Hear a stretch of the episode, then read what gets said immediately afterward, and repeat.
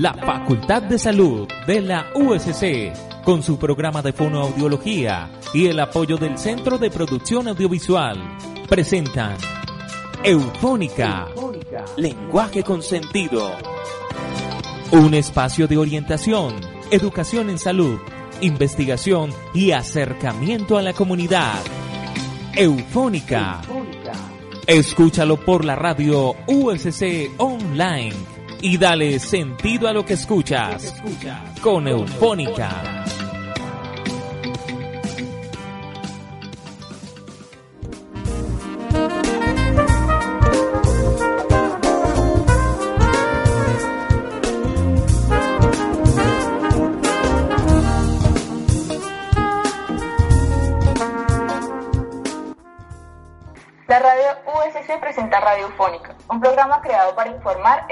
Y dar a conocer los servicios que brinda Fonodiología y su importancia. Hola, ¿qué tal oyentes de Radiofónica, un lenguaje con sentido? Les damos la bienvenida a esta linda mañana. Deseamos que ustedes y sus familias estén gozando de mucha salud en esta época de emergencia sanitaria. Hoy los estaremos acompañando Laura Cárdenas y Ana Isabel Alvarado, estudiantes de sexto semestre de Fonoaudiología y les queremos compartir reflexiones sobre, sobre un tema que muchas familias de niños y niñas nos han estado solicitando para que quienes podamos nos sigamos cuidando desde casa. Así es, Laura. Muchas personas nos han escrito para preguntar qué pueden hacer con sus hijos en casa. Ahora las familias tienen mucho más tiempo para compartir y parece que se nos acabarán las ideas cuando estamos con niñas y niños pequeños. Es por eso que nuestro tema del día es juegos y juguetes para la exploración y desarrollo del lenguaje. ¿Qué te parece? Uy, Ana, súper interesante. De hecho, ese tema ya lo estábamos esperando hace algún tiempo. Aprovechemos en este momento para enviar un saludo muy especial a las mamitas, tíos, abuelos, cuidadores que por medio de sus preguntas nos motivaron a hacer este tema. Además, enviémosle un abrazo muy fuerte a toda nuestra comunidad santiaguina que siempre nos escucha a esta hora. Y un agradecimiento especial a nuestras profesoras Natalia Torres y Patricia Arguello que nos acompañan en el desarrollo de estas transmisiones. Bueno, Ahora sí a lo que vinimos, Ana. ¿Qué te parece si escuchamos algunos relatos de nuestros oyentes acerca de lo que han vivido con sus niños y niñas en este tiempo? Claro que sí. Escuchemos lo que las familias nos quieren compartir. Madre de dos niños, Martín, con la edad de 6 años, diagnosticado con autismo, con autismo clásico atípico y con una hipotonía y Mariana de una niña de cuatro años de edad. Ambos se encuentran actualmente escolarizados. Eh, realizamos todas las actividades que le mandan el colegio. Manejamos manualidades con témpera, plastilina, recortes con la tijera, eh, pincel, con los dedos. Hacemos actividades físicas también como andar eh, hacer carreta para mejorar el tono muscular del niño y de, y de mi hija también, aunque ella es una niña completamente normal. De todas maneras realizamos esas actividades como para que se realice, haga una integración con ella. Eh, aquí con los niños de la cuadra y socializamos mucho con él y saliendo a jugar con los demás. Em, esas son actividades que más que todo hacemos nosotros con ellos. Dentro de, las preguntas que sí me gustaría hacer es de qué manera puedo fortalecer el lenguaje de mi, de mi hijo, porque aunque él es un niño eh, diagnosticado con autismo atípico, porque él no hablaba absolutamente nada, he realizado mucha estimulación con el sistema DOMA, eh, con fichas, con diferentes cosas que eh, vayan aumentando la capacidad del lenguaje y me ha funcionado de hecho muy bien porque la despegado, ya dice muchas palabras, ¿sí? pero no logra decirme una oración completa como que, por ejemplo, mamá, yo me quiero bañar, así completo, no a bañarse, él dice a bañarse, pero no me dice una oración completa, ¿sí? De, no hambre, pero no me dice mamá, quiero comer. Me gustaría saber si ustedes de pronto tienen alguna sugerencia que yo pueda llevar a cabo para estimular mejor su lenguaje, ya sabiendo que ya arrancó a hablar. Eh, también me gustaría conocer un poco más de sugerencias para mejorar eh, el cinturón escapular de mi hijo, puesto que cuando va a pintar, él pinta muy bonito, pero entonces él se ayuda con ambas manos debido a, su falta de tono muscular. Se cansa muy fácilmente, se le agita mucho la mano cuando él está realizando pues eh, la actividad y entonces ya tira la toalla. Entonces para no cansar, cuando se cansa, se ayuda con la otra mano. Entonces me gustaría saber también acerca de cómo puedo mejorar esa, esa parte en él. Muchas gracias. Qué interesante caso, mamita. Muchas gracias por compartir tu experiencia con nosotros. De verdad que has buscado muchas posibilidades para proteger e impulsar el desarrollo y el aprendizaje de tu niño. ¿O no, Ana? Así es, Laura. Definitivamente son los seres más importantes en la vida de muchas de las personas que nos escuchan. Pero adivina. Cuéntame, ¿qué pasó? Hoy te tengo una gran invitada. Uy, qué bien, porque en verdad ya me estaba asustando con la pregunta que nos hizo la mamita. Tranquila. Tenemos una invitada súper especial, experta en el tema, que nos va a ayudar a resolver varias de las inquietudes que nos han compartido. Nos compartirá más adelante. Laura, queridos oyentes, les presento a Natalia Franco. Ella es fonoaudióloga de la Universidad del Valle. Su experiencia se centra principalmente en el campo del entorno educativo, también neurodesarrollo y neurorehabilitación. Además de todo ese recorrido profesional, ella es gerente de DiversiKids, una empresa que ofrece productos para la exploración de los niños y niñas inspirados en las pedagogías Montessori y Waldorf. ¿Inspirados en qué? En las pedagogías Montessori y Waldorf, pero dejemos que salude a nuestros oyentes y sea ella misma la que nos amplíe de qué se trata este gran emprendimiento. Bienvenida Natalia, gracias por compartir esta mañana con nosotros. ¿Cómo estás? No has terminado de llegar y ya tenemos algunas preguntas. Dale sentido a lo que escuchas con Eufónica Radio. Hola, muy buenos días, Laura, Isabela y Patricia. Muchas gracias por la invitación. Eh, de verdad que es muy bueno estar aquí con ustedes compartiendo, también con todas las mamás y familiares, docentes que nos escuchan en este momento. Bueno, pues les voy a contar eh, de qué se tratan estas pedagogías Montessori y Waldorf, que son las que inspiran eh, el desarrollo de mi empresa, que se llama Diversity Kids.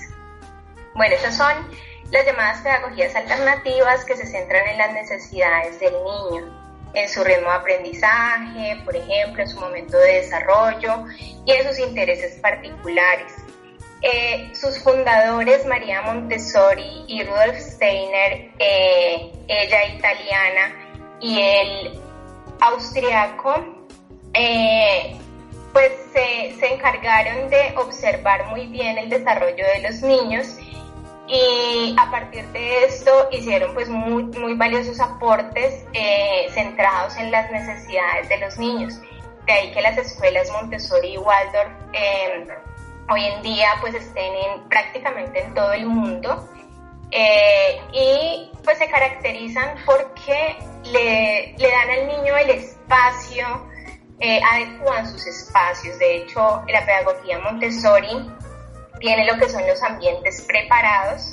Y esto qué significa, son ambientes que están eh, acondicionados para que los niños puedan tener una independencia en su aprendizaje para que ellos mismos a través de su motivación, de sus intereses, exploren todos aquellos juguetes que ellos tienen juguetes muy especiales y muy particulares que están eh, enfocados en cada una de las etapas del desarrollo de los niños.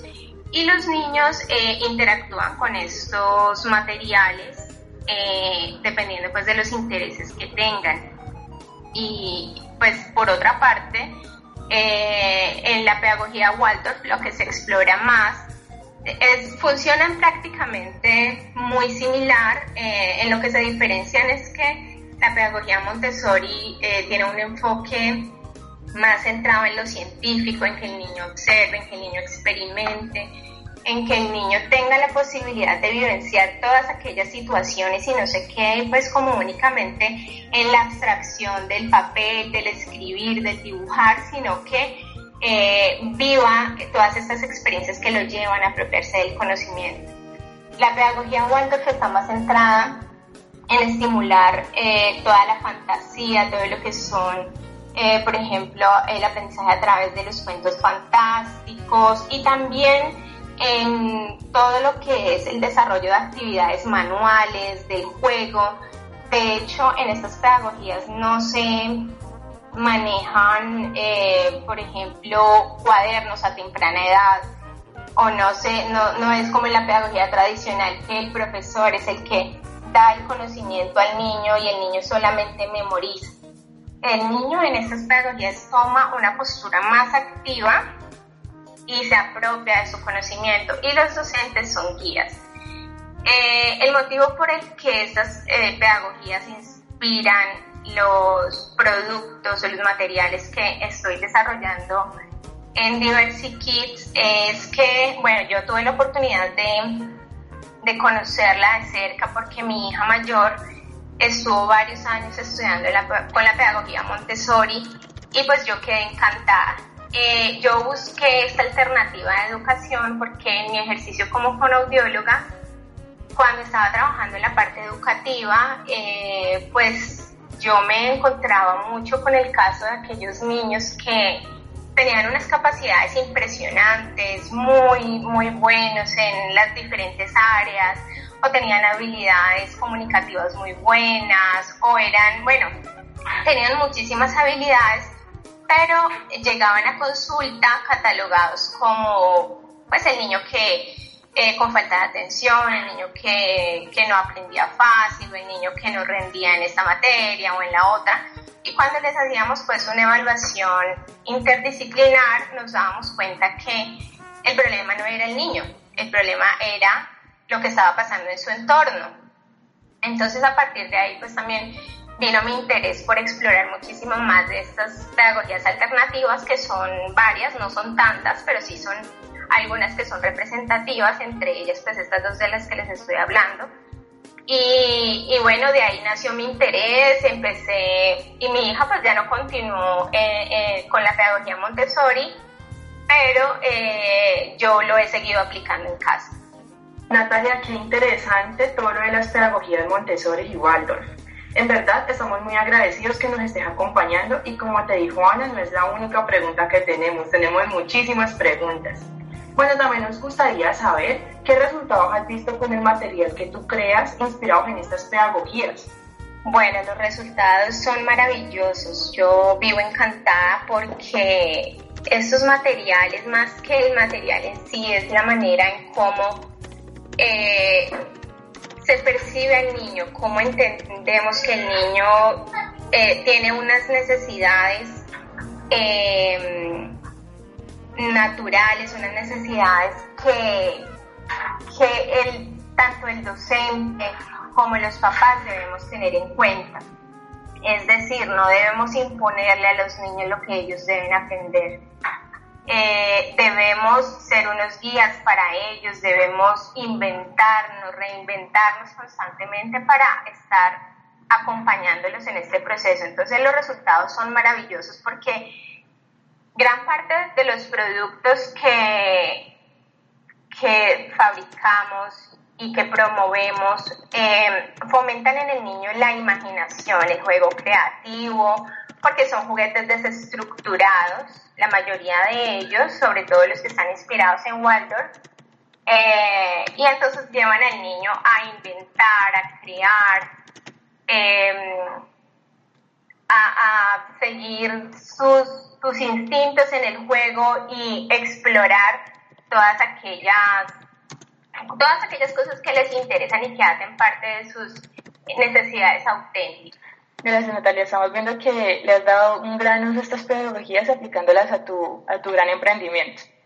Para continuar entonces con este importante tema del día, juegos y juguetes para la exploración y el desarrollo del lenguaje, no olviden invitar a sus familias, amigos y conocidos a conectarse con nosotros a través del sitio web Radio USC. esperando que hasta el momento estén disfrutando de una experiencia agradable a través de nosotros. Bueno, ahorita vamos con musiquita, no se despeguen y suban el volumen. Dale sentido a lo que escuchas con Eufónica Radio. Radio. Right from the start, you were a thief, you stole my heart, and I, your willing victim. I let you see the parts of me that weren't all that pretty, and with every touch, you fixed them. Now you've been talking in your sleep. Oh, oh, things you never say to me. Oh, oh, tell me that you've had enough of our love, our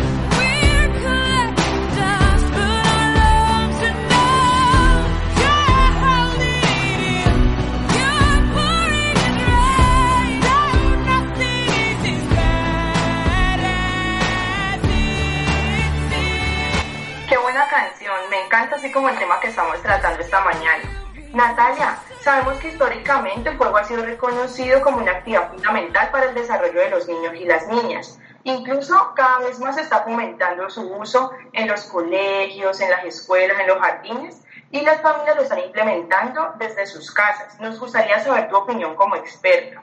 Para ti, ¿qué es el desarrollo infantil y por qué los juegos y los juguetes son importantes para favorecerlo? Bueno, es una pregunta muy importante que nos da una idea muy amplia acerca de lo que, pues de lo que se espera en estas etapas con nuestros niños. Eh, el desarrollo infantil hace referencia a esos cambios o periodos sensibles eh, que presentan los niños tanto a nivel físico, psicológico y cognitivo. Eh, este desarrollo es un proceso de reconstrucción y reorganización permanente. Eso quiere decir que no es algo lineal ni que es estable pues durante estas etapas. Con esto debemos entender que no debemos concebirlo pues como ese proceso lineal, sino que está caracterizado por ser algo irregular de avances y retrocesos, ¿sí? Entonces de ahí, por ejemplo, cuando eh, muchas veces los papitos nos dicen es que, por ejemplo, antes hacía tal cosa, ahorita no la hace, aprendió esto, pero ya después no, no, no lo hizo tanto y quedan como esas dudas, ¿no? Es importante entenderlo así. Eh, bueno, en cuanto al juego, pues cumple un papel fundamental en el desarrollo del niño. Es tan importante en la infancia que podemos decir incluso que es vital para el niño, es una necesidad para él. Eh, a lo largo de los años se ha manejado tal vez la idea errónea que el juego es solamente entretenimiento, que es perder el tiempo, cuando por ejemplo nos, nos, nos decían los papás, ay, es que esa perdera de tiempo, no hacen sino jugar, o por ejemplo aquellos colegios en los que se solía dar un poco más de espacio al juego, no, es que en ese, en ese jardín o en ese colegio no se hace nada, no hacen sino jugar. Pero esta idea ha cambiado y muchísimo. El juego cumple un papel fundamental para el desarrollo de habilidades lingüísticas, motrices, cognitivas y socioafectivas. Y pues en cuanto a los juguetes, también cumplen un rol fundamental porque son esos instrumentos que llevan a los niños a acercarse eh, pues a estas situaciones de juego. Los juguetes no tienen que ser tan elaborados como pensábamos. Eh, antes solíamos darle también mucha importancia a ese objeto, a que tenía que ser el último o el de marca o el, el, el juguete más comercial. Pero el, el, juguete entre, incluso entre más rudimentario sea, es mejor porque favorece precisamente eso de lo que les hablaba anteriormente, que es ese juego imaginativo, simbólico, en el cual se desarrollan pues todas estas habilidades del lenguaje, porque les permiten crear situaciones y vivenciar pues muchas cosas que el niño quiere transmitir o que necesita, que tiene la necesidad de vivir de vivenciar y obviamente que por su, por su edad, por su eh, inmadurez en muchos aspectos aún, pues no lo hacen, ¿no? Entonces a través del juego, ¿cómo el niño puede vivir esas, esas situaciones? Qué gran información, la, la importancia del juego en el desarrollo de los niños. Teniendo en cuenta esto, una de nuestras oyentes nos compartió su historia, su experiencia con su hijo de cuatro años ella nos contaba que el niño le gusta mucho jugar con dinosaurios, le llama mucho la atención y también con, con carritos. Entonces, pero también nos, nos envió la inquietud de cómo ella podría fortalecer su desarrollo, el desarrollo del lenguaje de él a través de, a través de estos juegos que tanto le llaman la atención. El niño, recordemos que está escolarizado, pues está en guardería virtual y le gustaría potenciar mucho más eh, la, el desarrollo de él a través de, a través de los juegos, que es lo que más le interesa.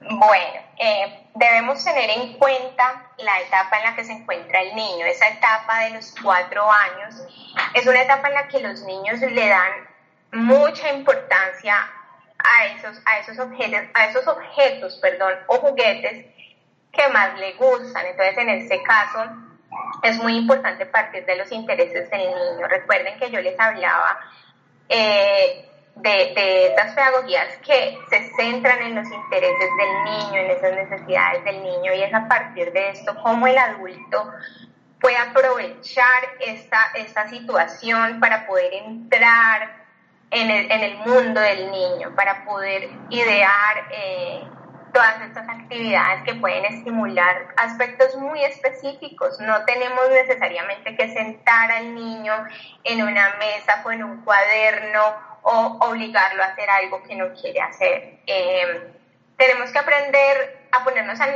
al, nivel del niño, entender que, que son niños precisamente, que ven la vida de una manera muy diferente que el juego hace parte de sus vidas y que tenemos que a través del juego pues estimular aquello que queremos. Entonces, por ejemplo, a esta mamita yo le recomiendo, hay algo que recomiendo mucho y es algo que a mí me gusta muchísimo eh, hacerlo en mi ejercicio como fonoaudióloga y como mamá y es el juego sensorial.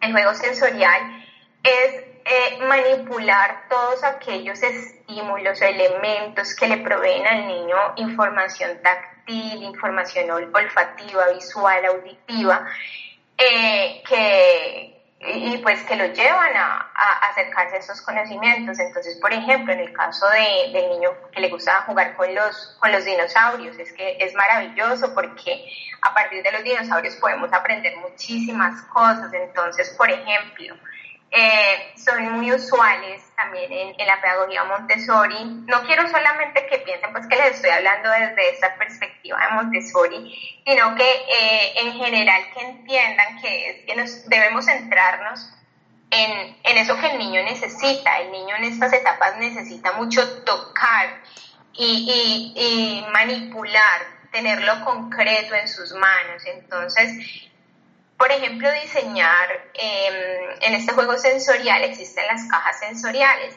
¿De qué se trata? Son eh, recipientes, bandejas o, cajas plásticas en las que podemos llenar por ejemplo, de tierra, de piedras, de pasto, para recrear, por ejemplo, escenarios. Entonces, por ejemplo, si es el de los dinosaurios, entonces eh, en esta cajita podemos poner todos estos elementos y, crear una situación de juego. Eh, dejar que el niño explore estos elementos, que y a partir de esto, sin directamente tener que estarle diciendo al niño, repite lo que te estoy diciendo, o solamente eh, a lo que muchas veces nos acostumbramos que es solamente a denominar, entonces esto cómo se llama, y esto cómo se llama, y esto cómo se llama, no lo hagamos de una manera tan directiva, sino que nos involucremos en ese juego con los niños y a partir de aquí vamos haciendo todo ese modelamiento del lenguaje, le vamos dando, dejamos que el niño se exprese, que el niño interactúe y a partir de aquí entonces ya vamos dando todos los estímulos de, lenguaje o lo que queremos lograr. Por ejemplo, si notamos que le falta vocabulario, entonces vamos introduciendo esas palabras. Eh, por ejemplo, ay, este es el tiranosaurio rex, o bueno, no sé, sus características, describimos. Em, eh, creamos eh, frases y oraciones a partir de lo que, de lo que estamos jugando. Entonces son unos excelentes recursos para, para poderlos explotar al máximo. Qué interesante todo eso, Natalia, que nos cuentas y muy importante para la mamita que lo tenga en cuenta. Te cuento que tenemos muchas preguntas en nuestras redes, pero vamos a escuchar la de doña Ángela. Doña Ángela fue otra de nuestras oyentes que se encuentra muy angustiada porque por la emergencia sanitaria su hija tuvo que dejar el jardín y no logró como adaptarse a las clases virtuales porque no se podía concentrar, porque ya quería irse a jugar una cosa a la otra. Entonces, su medio de entretenimiento en casa se volvieron los equipos electrónicos, principalmente el celular. Entonces, la mamita se encuentra muy angustiada porque ella ha intentado jugar con su hija, pero pues para estimular el aprendizaje no lo ha logrado. Entonces, ella quisiera como algunos eh, tips para poder saber qué jugar y cómo jugar con una niña de cuatro años? Bueno, em, vuelvo y, al mismo tema. Es muy importante que eh, conozcamos en qué, en qué etapa se encuentra nuestro niño. Eh, a los cuatro años los niños necesitan moverse. Por ejemplo, esto es algo que debemos tener muy en cuenta. Es muy lamentable todo lo que está sucediendo porque estamos viendo pues todo este fenómeno de, de, trastornos psicológicos, comportamentales en los niños, porque efectivamente eh, lo que tienen a la mano es el celular o el televisor, tenemos papás ocupados también haciendo teletrabajo, entonces eh, se les dificulta mucho desarrollar estas actividades con, con los niños. Yo le recomendaría a la mamá que saque un espacio de su tiempo en el cual pueda planear unas actividades. Pero más que planearlas y que se tenga que como que cumplir un guion con respecto a esas actividades, es que la mamita observe a su niña. O sea, los papás somos quienes más conocemos a nuestros niños y sabemos ellos qué les gusta, qué necesitan, cuál es su forma de aprendizaje. Hay niños que aprenden más a través del movimiento, otros niños que aprenden más eh, en interacción con la naturaleza, otros niños que de pronto sí se les facilita un poco más sentarse eh, y, hacer una actividad eh, en mesa. Entonces, ¿cuáles son sus intereses? Y a partir de ahí que se, que se diseñen unas actividades muy creativas. Hoy en día tenemos muchísimos recursos en Internet, se pueden buscar estas actividades, pero eh, hay, muchos recursos que también tenemos en casa, materiales reciclados con los que podemos jugar, que podemos explotarlos al máximo. Entonces yo lo que le recomiendo es eso, que saque un, un tiempo, un, no sé, un tiempo en su fin de semana y a partir de aquí eh, desarrolla esas actividades que, que ya va a tener listas para que en semana, tal vez mientras la mamá está ocupada haciendo sus diferentes cosas, pues le dé la oportunidad a la niña de, de, explorarlas. Eh, debemos recordar que cuando el niño juega, el niño lo que quiere es crear y jugar libremente, es decir, es el niño el que manda en el juego. Nosotros debemos empezar a poco a poco y con mucha sutileza entrar en, en, esta situación de juego y dejar que sea el niño el que nos vaya mostrando. Entonces, eh, estas actividades, hay actividades que pueden desarrollar los niños solos, cuando los vemos solos y concentrados, es muy importante dejarlos porque es en ese momento cuando los niños más habilidades están desarrollando. Eh, pero otras actividades, si específicamente queremos que la niña haga ciertas cosas, es que, por ejemplo, no sé, queremos, eh, eh, queremos trabajar este número, o por ejemplo no está tan bien y queremos estimular eh, la adquisición de este fonema, entonces vamos a diseñar esas actividades y las vamos a tener listas, de manera que cuando sea ese momento, no por falta de tiempo, porque ya tengo todas mil ocupaciones encima, entonces casi siempre los papitos lo que hacen es recurrir a pasarle el celular a sus hijos, sino que ya las va a tener diseñadas y va a poder eh, realizarlas pues eh, mucho más, más fácil con su, con su niña. También lo que les recomiendo es que tengan un espacio que sea, mm, que sea o que ojalá fuera exclusivo para ese momento de juego en el que la niña pudiera tener a la mano también, por ejemplo, libros, eh, cuentos, cuentos para su edad, sobre todo más que libros. Eh, y también aquellos juguetes que también puede, pues que pueda, que pueda usar. Eh, hay un producto muy interesante que tenemos en, en Diversity Kids, que es la mesa sensorial. La mesa sensorial se trata de eso que les nombraba anteriormente, es una mesa con dos bandejas de plástico en las cuales podemos poner todos estos materiales que, como les nombré anteriormente, son básicos y lo bueno es que eh, no tenemos que recurrir a gastos excesivos, sino que eh, cosas, por ejemplo, como tierra, piedritas, semillas, arena, eh, plastilinas, pinturas y todo esto lo podemos poner ahí. Y el niño puede untarse sin hacer excesos de, de regueros, que también a veces es lo que les preocupa a los papás, ¿no? Es que, ay, yo sé, por ejemplo, muchas veces me dicen, yo sé que es bueno ponerlo a jugar con eso, pero la verdad es que hacen mucho desorden y entonces yo por eso no pongo a mi hijo a, a jugar con, con diferentes texturas y entonces por eso los niños están perdiendo esos estímulos que son tan importantes a, a estas edades tempranas. Eh, esa mesa sensorial les eh, facilita esto porque eh, en realidad es como muy poco el reguero que hacen y tienen ahí la posibilidad pues de explorar todos estos materiales. Natalia, claro, o sea, hemos visto a través de lo que ya hemos hablado en el día de hoy que el juego es muy importante para el desarrollo y el aprendizaje. También te quería preguntar o quería que habláramos sobre el miedo que a veces sienten los papás de enviar a los niños como al colegio porque sienten que, que la inseguridad o que podrían no como adaptarse a este porque los niños vienen de un entorno muy, muy familiar y casi no hay interacción entre pares. Entonces, te quería preguntar cómo los, los papás pueden también como pensar en un colegio que se adapte a las, a las necesidades de los niños, más que todo con esto que venimos hablando del juego, los juguetes, la interacción con niños, que pueda estimular su, su desarrollo en todos los aspectos. ¿Qué, qué le recomendarías?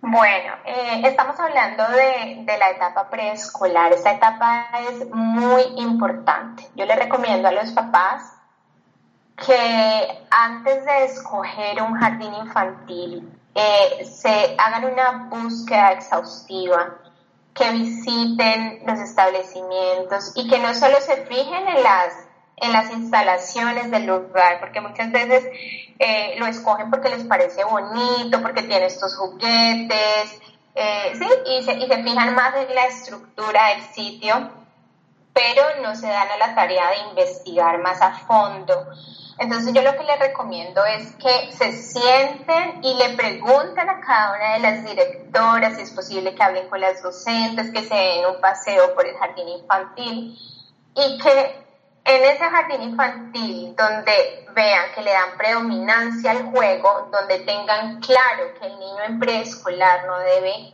salir leyendo ni escribiendo, sino que va a ser toda, todo este proceso de aprestamiento escolar que incluye el jugar, o sea, jugar, jugar y jugar la mayor parte del tiempo, eh, hacer actividad física, trepar, tocar, eh, ensuciarse, jugar con todas esas texturas, leer, cantar, moverse libremente, ese es el lugar indicado. Entonces, no teman a que el niño no se adapte. Si el jardín cumple con estas, con esta, estas características, eh, ténganlo por seguro que sus niños se adaptarán fácilmente porque eso es lo que necesita un niño en estas primeras etapas y es vital para ellos. como les decía anteriormente, es una necesidad para los niños y es lo que debemos promover en ellos. Entonces, eh, lo que sí les recomiendo es esto, que vayan y conozcan, que conozcan su propuesta. Eh, si es el jardín donde les dicen, no, es que acá les enseñamos a los niños y de acá salen leyendo y escribiendo. Entonces, les digo que en estos casos sí eh, lo descarten porque ya los nuevos estudios nos muestran que no es así. Los niños sí salen con unas nociones, empieza a hacer toda esta exploración de las vocales, de los fonemas, de los números, pero más al simbolismo de eso, por ejemplo, al asociar la cantidad con el con el número, con el, con el grafema, asociar el sonido con la vocal o con el fonema, pero no, no tienen que salir leyendo y escribiendo del jardín. Entonces, eh, ya cumpliendo con estas características el establecimiento, pues tenganlo por seguro que sus niños se van a adaptar y además lo necesitan. Los niños necesitan socializar, necesitan aprender a compartir, a cooperar, a ser solidarios, a desarrollar todas estas habilidades del lenguaje que solamente se desarrollan en estos entornos. Así es, Natalia. Es por esto que todos los adultos deberíamos de ver el juego, el aprendizaje y el desarrollo como si estuvieran cogidos de la mano, así como la canción que le traemos a continuación. Vamos con Limón y Sal de Julieta Venegas, esperamos que la disfruten. Dale sentido a lo que escuchas con Eufónica Radio. Radio.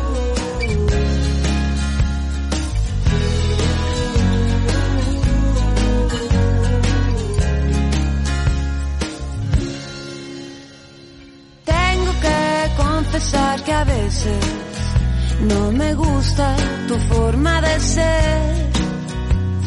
Luego te me desapareces y no entiendo muy bien por qué.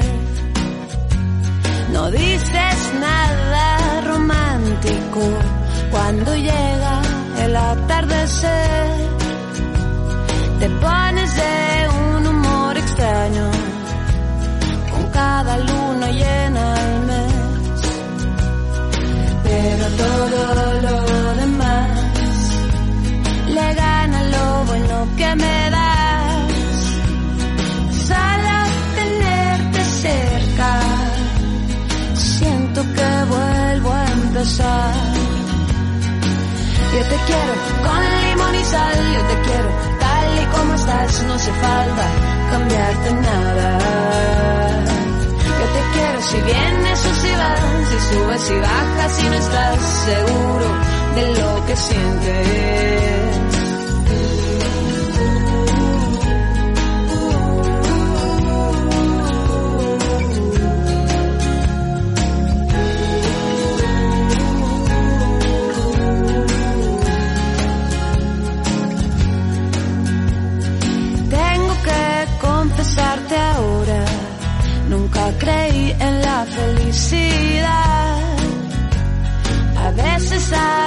Se le parece, pero es pura casualidad.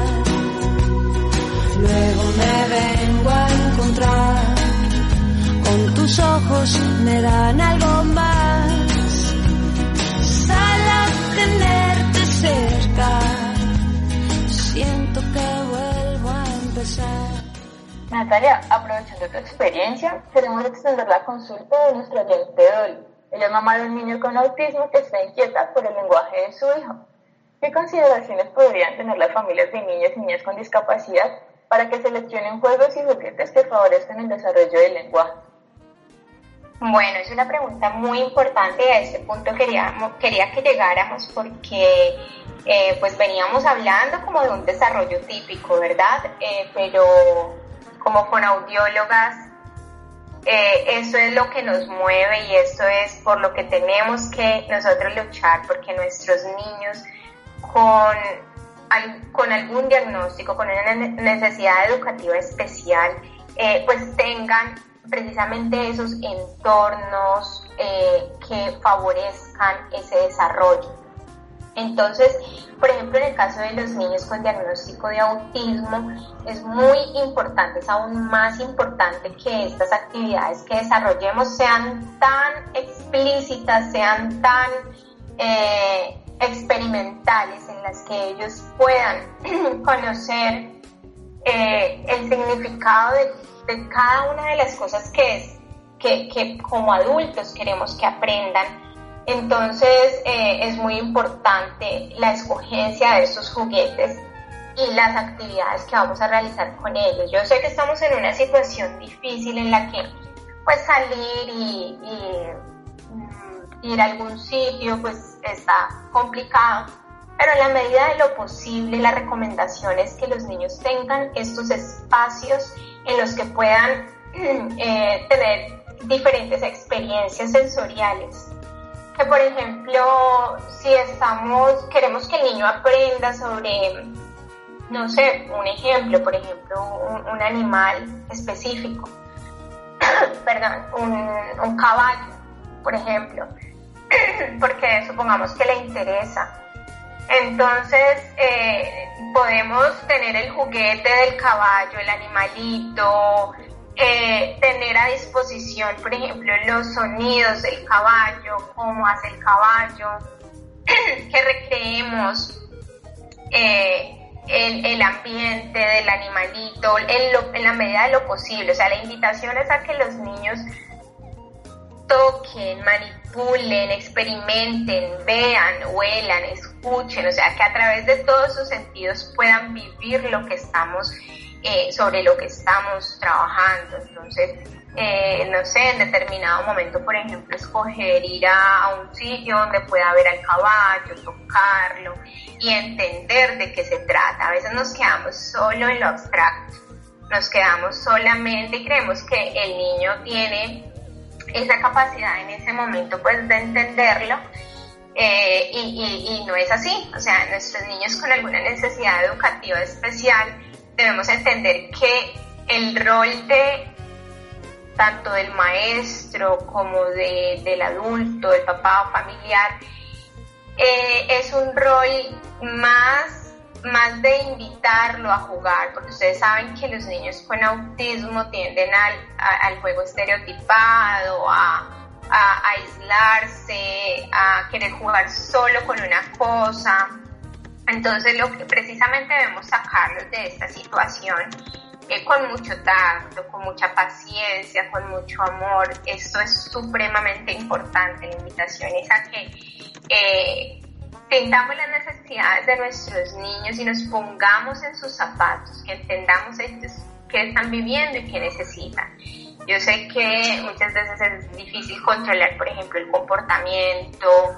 Eh, sí se presentan situaciones disruptivas que de pronto a veces pueden hacernos también sentir frustrados porque teníamos de pronto planeado esto, pero se presentó, pues se presenta la situación de pronto en la que el niño no quiere o lo tira todo eh, entonces debemos hacerlo con mucha calma, paciencia y perseverancia, sobre todo seguir insistiendo sin forzar al niño. Vuelvo a, este punto, no tenemos que forzar ni obligar al niño a nada.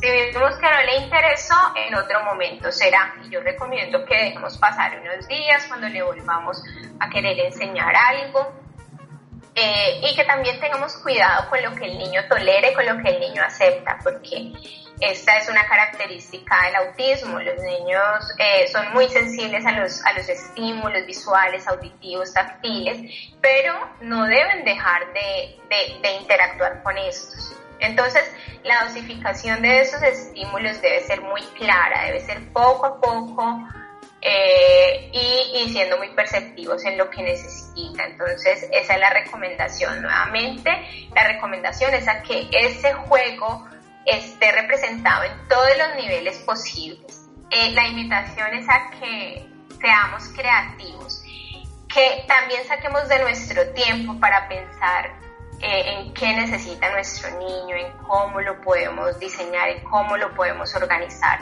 Y también un punto muy importante es la organización de los espacios de juego. No deben tener demasiados, demasiados juguetes ni demasiadas cosas alrededor, sino que deben tener lo justo, lo que queremos que el niño use en ese momento. Entonces podemos apartar eh, algunos juguetes, guardarlos, qué sé yo, por ejemplo en el closet o debajo de la cama en cajas.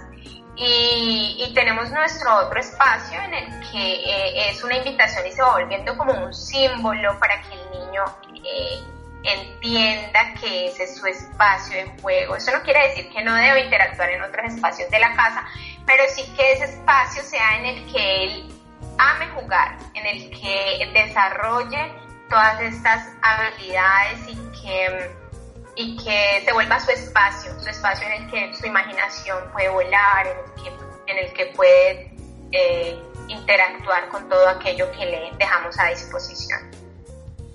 Totalmente, Natalia. Muchas gracias por todas tus opiniones. Este tema es realmente muy importante y emocionante para todas nosotras. Y así es como llegamos al fin de nuestro programa. Agradecemos a todos los oyentes que se sintonizaron con nosotras el día de hoy a quienes nos enviaron sus preguntas y a nuestra invitada por compartir todos sus conocimientos. Los convocamos a todos los santiaguinos y la comunidad que nos escucha a que sigan la página de Instagram de Diversity Kids. Es un hermoso proyecto y además para que sigan aprendiendo nuestra fonoaudióloga Natalia. Nos despedimos de todos ustedes y nos vemos la próxima semana. Chao, chao.